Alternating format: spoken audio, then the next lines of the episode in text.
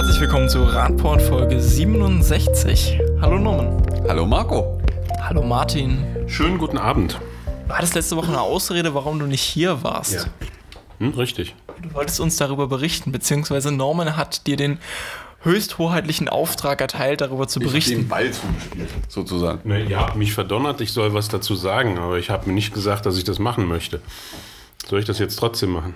Also Jetzt haben die Hörer den Eindruck, als wenn du total griesgrämig hier auf der anderen Seite sitzt. Woche ähm, mich vorbereitet auf eine Verkehrserhebung, die äh, unser Büro für die Landesstraßenbaubehörde gemacht hat. Und wir haben also Kraftfahrzeugführerinnen und Führer äh, nach, nach dem Ziel und äh, Quell- und Zielort der Fahrt und so weiter befragt.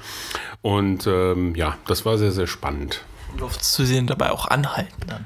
Na, das dürfen wir natürlich nicht. Da wird dann um Amtshilfe gebeten. Da kommen dann die äh, Bereichsbeamten oder sonstige Polizisten zum Einsatz und werden dort auf die Straße gestellt und dürfen dann eben den Fahrzeug regeln, den Verkehr regeln und dürfen dann eben auch Fahrzeuge rausziehen.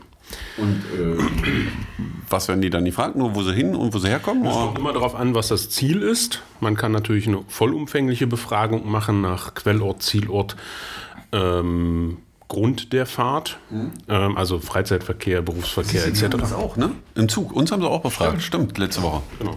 Und in dem Fall ging es aber wirklich darum, dass man mal schaut, ähm, von wem wird diese Straße bzw. dieser Abschnitt genau genutzt. Und das haben wir gut gemacht. Es waren also Studierende, die wir das für uns, äh, die für uns interviewt haben sozusagen. Und die Damen und Herren, die wir befragt haben, waren alle sehr freundlich und entspannt und Und wie viele Stunden ging das dann? Also, naja, man macht in der Regel äh, so vier Stunden, entweder in der Morgen- oder in der Abendspitze. Und dann macht man parallel natürlich eine Verkehrszählung, damit man dann hochrechnen kann, wie viel Anteil hatten die Befragten äh, an der Gesamtmenge des Fahrzeugverkehrs, der da anlag. Ja, und es waren. nicht jeden rausgezogen Ja, sozusagen. das geht natürlich nicht. Es ist ja eine Bundesstraße gewesen. Und äh, du musst ja vermeiden, dass dann auf einer Bundesstraße der fließende Verkehr zum Erliegen kommt. Und äh, deswegen haben wir immer nur das, was wir abarbeiten konnten oder die Studierenden abarbeiten konnten, auch rausgezogen. Aber das erklärt auch, warum alle so nett reagiert haben. Die haben bestimmt Schlimmeres befürchtet, als sie rausgezogen wurden, oder? Das kann ich natürlich jetzt nicht, nicht sagen, aber es, äh, wir, haben, wir haben also einen Interviewleitfaden vorgegeben, bei dem man freundlich begrüßt und sich dann freundlich verabschiedet. Und das ist natürlich schon immer, wie man ins Auto hineinruft, so schallt es zurück sozusagen. Von daher war das alles gut. Achso. Damit haben wir jetzt unser Erfolgsformat Mathe mit Norman mit äh, durch Martin und äh, Verkehrswissenschaften ergänzt. Statistik ergänzt. Ja. Wir werden noch im Wissenschaftsmagazin.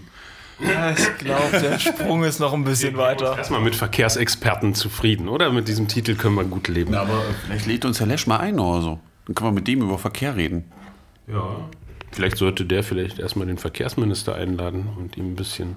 Na gut, das ist ein Wir anderes. können noch eine Runde machen mit Herrn Lesch als Moderator und dem Verkehrsminister und wir noch. Und wir nehmen noch ein, zwei andere mit.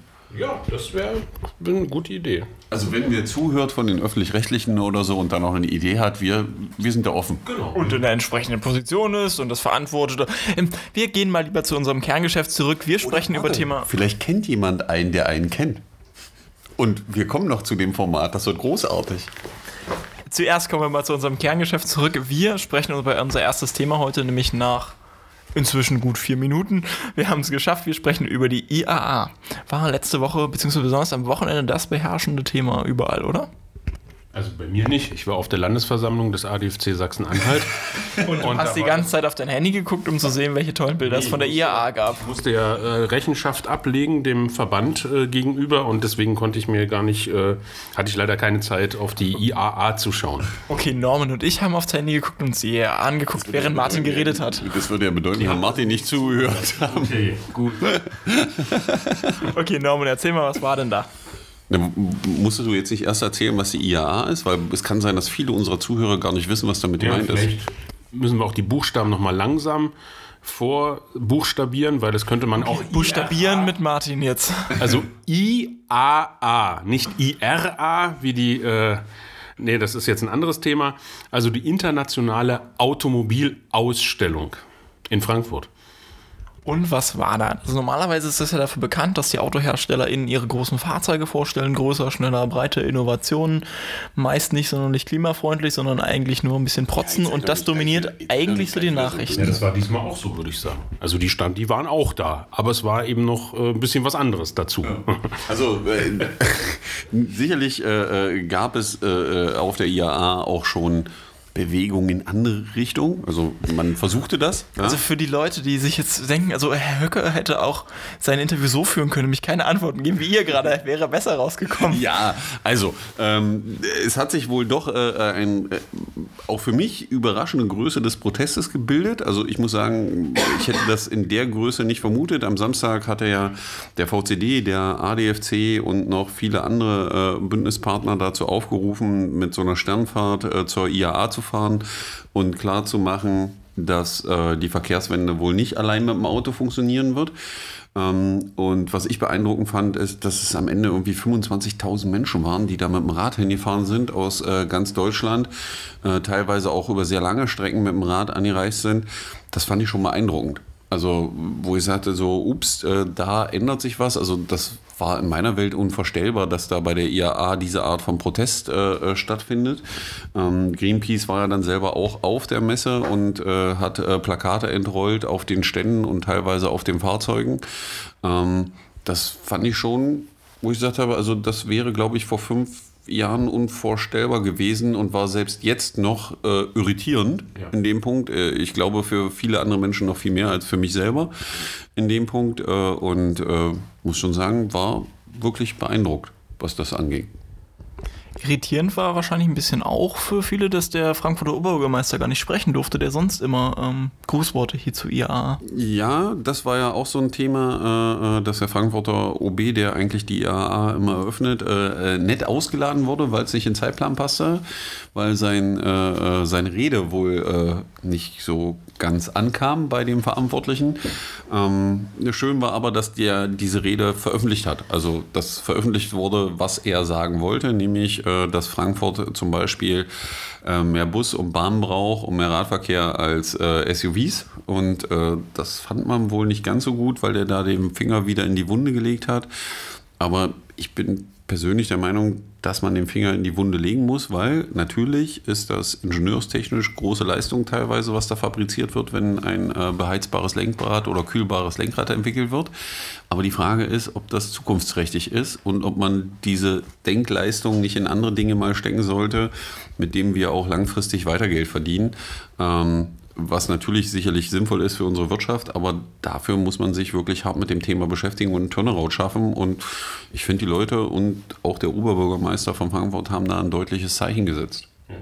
Also ich finde es einfach bemerkenswert, dass eben auch auf der IAA jetzt diese, ich will es mal Anfänge einer Bewusstseinswende äh, beschreiben oder nennen, äh, doch offensichtlich stattfindet und dass sich immer mehr Menschen ähm, dann eben auch engagieren und eben auf eine Demo gehen und sich da eben bereit erklären, äh, die, die Tore zu blockieren um eben auch den Besuchern, die das eben alle Jahre machen, um sich vielleicht das neue Auto auszugucken, was man sich demnächst kaufen kann, eben auch wirklich nochmal klar zu machen, nee, es ist eben nicht irgendein Nischenthema, sondern es ist das Thema jetzt und unserer Zukunft. Und wenn wir das nicht lösen, äh, da sind wir wieder bei deinem Vorschlag, die Ingenieure, die sich da das alles ausdenken und äh, sollten sie vielleicht ihre Kapazitäten woanders reinstecken und ihren Hirnschmalz. Ähm, also das fand ich dann letztendlich in der Berichterstattung zum Wochenende schon sehr, sehr spannend, dass diese große Ausstellung, wo eben jedes Jahr da jeder hinkommt, um seine tollen Modelle zu zeigen, ähm, dass die jetzt eben auch Ziel dieses Protestes wird. Bemerkenswert. Wirklich bemerkenswert. In jedem Fall wird es, denke ich, ein Meilenstein auch in der Protestkultur des, äh, der Verkehrswende sein. Also ich denke, das ist schon nochmal eine andere Stufe, als wir das bisher erlebt haben mit Sternfahrten in Berlin und solchen Sachen. Das ist schon nochmal Genau, weil ein es anderes hier auf, Level. ein- auf, auf ein Thema abgezielt hat. Ähm, ich glaube, was man dabei, also was ja jetzt wieder versucht wird, dann sicherlich aus solchen Dingen ist so nach dem Motto, jetzt verteufelt jeder das Auto und äh, es darf keine Fahrzeuge mehr geben oder solche- solche Dinge. Ich glaube, so eine Argumentation ist einfach neben der Spur, weil natürlich gibt es einen Grund für Fahrzeuge an gewissen Stellen, aber da, wo drüber nachgedacht werden muss, ist die Menge der Fahrzeuge, wie das ist mit dem eigenen Fahrzeugbesitz, ob das Teilen nicht die bessere Lösung ist und die Frage eben, ob die Fahrzeuge immer die Größe haben müssen und Leistungsbereitschaft, die äh, viele der dort ausgestellten Fahrzeuge bieten und zeigen. Also gerade mit dem man sich präsentiert. Weil im Endeffekt ist es nur, und das wird dem einen oder anderen jetzt wahrscheinlich schwerfallen, es ist nur ein Transportmittel von vielen. Ja, es ist nicht der Inbegriff von Freiheit, den man immer kommuniziert. Und ich glaube, die IAA selber hat dann mit ihrem äh, Twitter-Post beim am Sonntag, glaube ich, war das, ne? wo Ende, äh, Sand im Getriebe dann noch protestiert hat und die Eingänge ähm, zur IAA blockiert hat. Äh, ich glaube, da hat es sich dann deutlich gezeigt, als die IAA selber dazu aufrief, mit öffentlichen Verkehrsmitteln zur IAA anzureisen. Ähm, da muss man sich dann schon die Frage stellen, inwieweit die Werbeversprechen dann Realität sind, wenn die IAA selber äh, zum Anreisen mit öffentlichen Verkehrsmitteln aufruft, wenn doch eigentlich das Fahrzeug der im Begriff der Freiheit ist und wir teilweise Werbevideos sehen, äh, wo mit SUVs und Freiheit in Innenstädten geworben wird, wo die eigentlich nur im Stau stehen. Ja.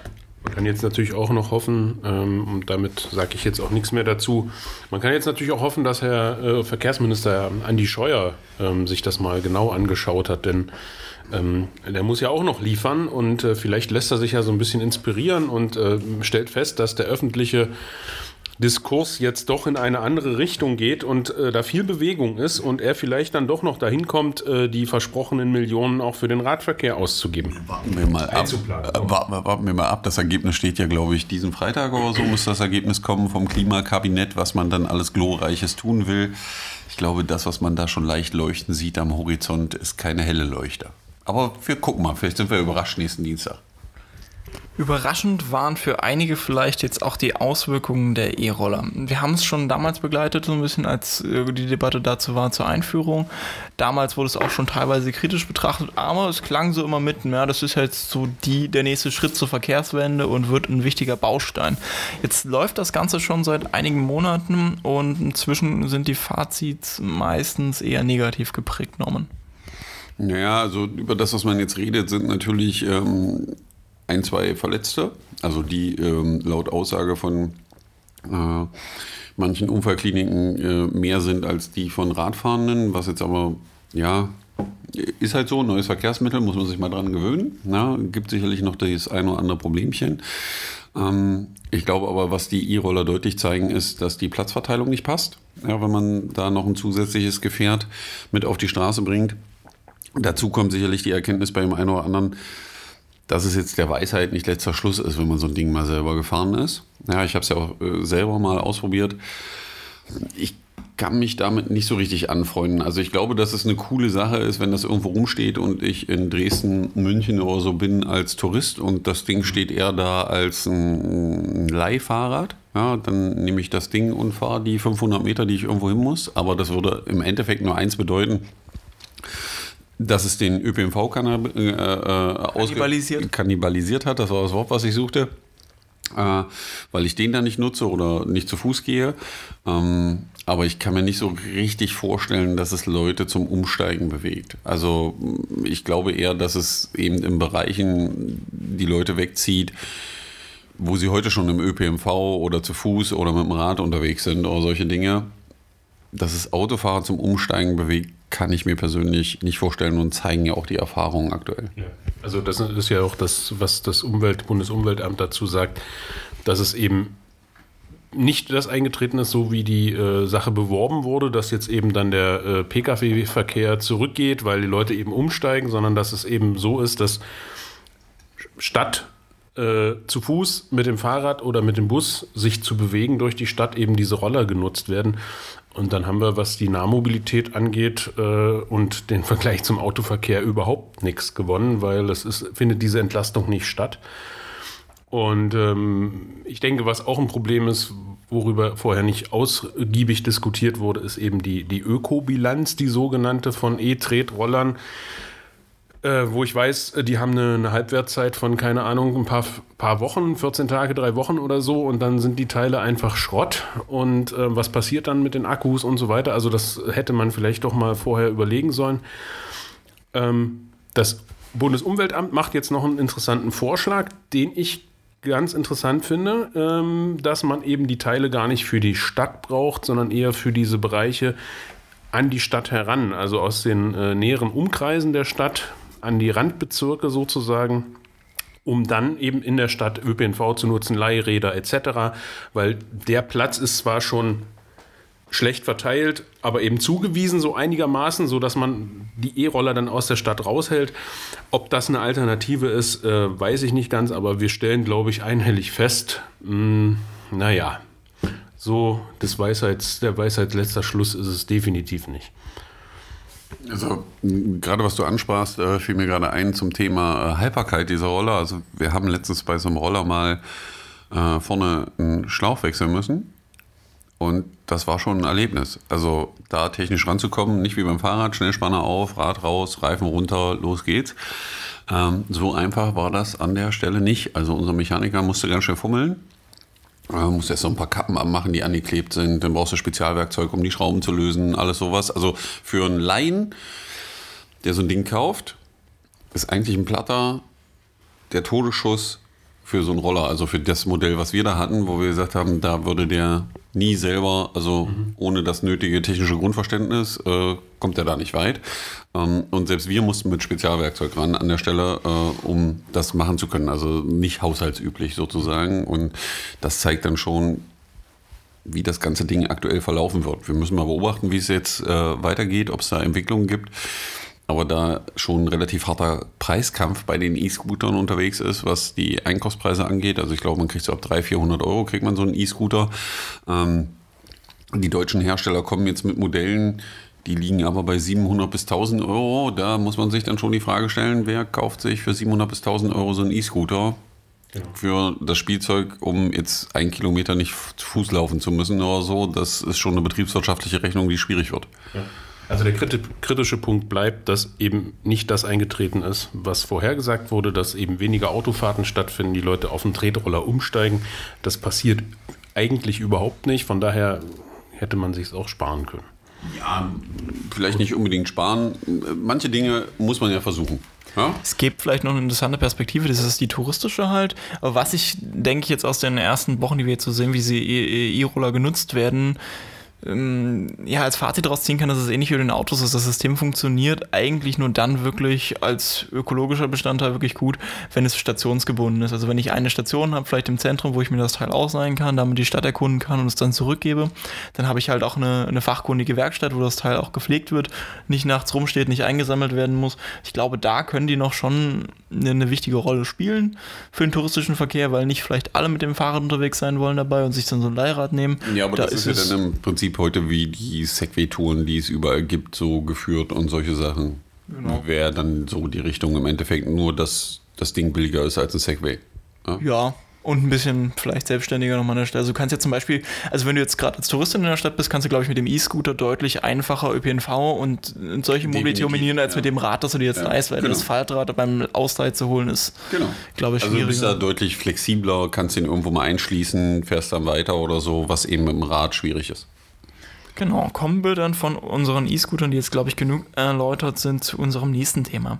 Am Wochenende konnten wir uns in Magdeburg nicht nur über die tolle Landesversammlung in Bitterfeld freuen, sondern auch über ein Großereignis des Radverkehrs hier in der Region Norman. Also nicht Radverkehr, sondern Fahrradrennen. Ja, es ist ja auch Verkehr. Ja, aber war schon ein Rennen. Ähm, die äh, jährlich stattfindende Cycle Tour, das Rennen zwischen Magdeburg und Braunschweig. Die beiden Partnerstädte, wobei immer eine Stadt der Start und die andere der Zielort ist dann, sind so knappe 90 Kilometer oder fast 100, glaube ich, auf der Strecke, je nachdem, wie die Strecke geführt wird. Ähm, dies Jahr ging es von Braunschweig nach Magdeburg und äh, war mal wieder beeindruckend äh, dabei zu sein und das mit live zu erleben. Sind immer dann so circa 2000 Teilnehmer mit ähm, richtigen Rennen vorneweg und kann aber auch jeder mitfahren und eine entspannte Tour erleben. Äh, ich glaube, in diesem Jahr sind sie knapp über zwei Stunden gefahren, wobei man sagen muss, dass die Strecke vom Braunschweig nach Magdeburg die nettere ist, weil im Regelfall hat man Rückenwind was ich äh, auch äh, in der Spitzengruppe bemerkbar machte, die mit einem 47er Schnitt äh, die Strecke durchgeprügelt sind. Ähm, und äh, zwei Stunden, drei Minuten, 27 Sekunden waren die da. Äh, und das ist schon beeindruckend, wenn man sich überlegt, äh, vom Braunschweig nach Magdeburg. Es gibt Tage, da schafft man das mit dem Auto nicht in der Zeit, weil irgendwo Stau ist. Ja, ist ja auch ein cooles Ereignis gewesen, wie in Magdeburg belebte Region, zeigt auch, was mit dem Rad alles so möglich ist. Es gab ja auch dann die touristischen Touren, die genau. dann auch mal die Erfahrung machen durften, wie man diese Strecke dann auch mit dem Rad als vielleicht nicht nur RadsportlerInnen überwinden kann und das 100 Kilometer am Tag kein Beinbruch sind. Was, was eben cool ist, dass es hier in Magdeburg auf dem Domplatz ankommt, äh, äh der ein sehr schöner Platz ist vor dem alten Dom. Und ansonsten eher so mäßig belebt, leider. Ja, aber äh, ich fand's gut. Also, also ich finde den Zieleinlauf vom Landtag schon mal ganz gut. Vielleicht kriegen wir noch ein paar ja, andere aber, Fahrräder, die dahin Genau, aber das Beste finde ich persönlich immer, äh, ist auch in Braunschweig so, wie auch in Magdeburg. Allein das ist schon sehenswert. So gegen 10 immer findet das äh, Kinderrennen statt. Äh, wo die Kinder mit Laufrädern sozusagen um die Wette fahren. In Magdeburg dann eine Runde um Domplatz. Und allein das immer schon zu erleben, diese Riesenmenge an Kindern, die da fährt, mit einem Grinsen im Gesicht und um die Wette, äh, ich kann es nur jedem empfehlen, das mal mitzuerleben. Allein das ist es schon. Ansonsten gab es heute bzw. morgen dann offiziell, heute gab es einen Pressetermin zur Vorstellung eines neuen Lastenradverleihsystems Freie Lastenräder, auch wieder für Magdeburg. Viele kennen das ja wahrscheinlich schon, die aus Magdeburg kommen. 2016 hat der ADFC hier sein Verleihsystem Lara eröffnet und jetzt gab es einen Ausbau für das System, die ab morgen dann gebucht werden können. Und Martin freut sich schon sehr darüber. Also ich bin total begeistert. Ich äh, habe äh, noch nicht mal alle Modelle ausprobiert. Unsere bewährte Lara ist ja, keine Ahnung, fast jeden Tag im Einsatz.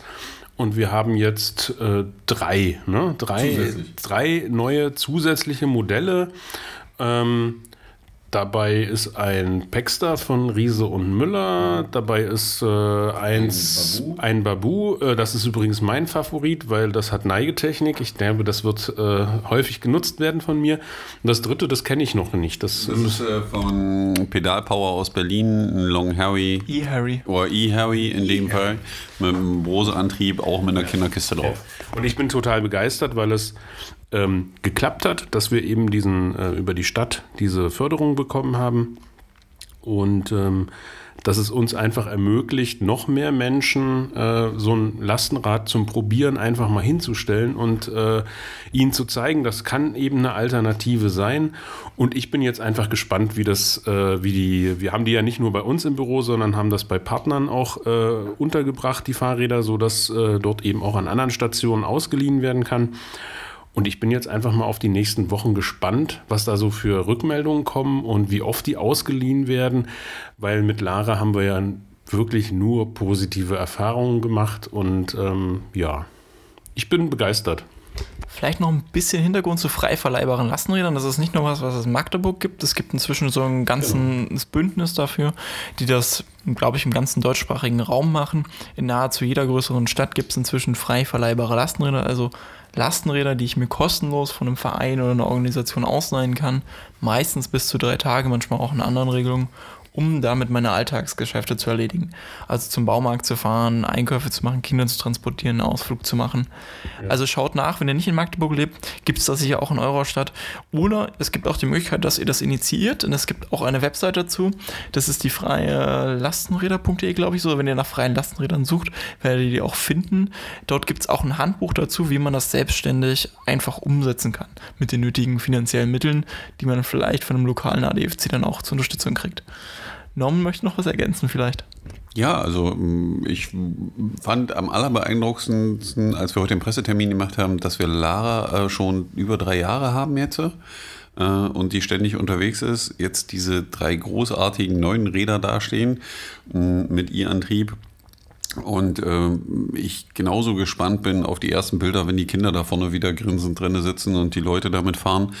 Ähm, weil es einfach vielen die Möglichkeit gibt, es mal auszuprobieren, weil niemand geht los und kauft sich so ein Rad blind, ja, äh, sondern das muss man einfach testen und der eine oder andere hat auch gar nicht die Möglichkeit, es irgendwo äh, unterzustellen, würde aber gerne so ein Rad ab und zu mal nutzen und da sind wir auch der Stadt unheimlich dankbar, ähm, dass sie äh, den Schritt getan hat. In dem Fall das Umweltamt, die die Gelder zur Verfügung gestellt haben. Also die haben nicht alles bezahlt, einen Teil haben auch wir äh, in die Hand genommen als für, ADC. Für einen Verein auch schon nicht ganz. War für einen Verein auch nicht ganz wenig, aber ähm, wir halten das Projekt einfach für sehr förderungswert und auch den, den Benefit, den man erzeugt, also sowohl für die Stadt als auch äh, äh für die Beteiligten ist einfach großartig und äh, ich kann das nur jedem empfehlen an der Stelle.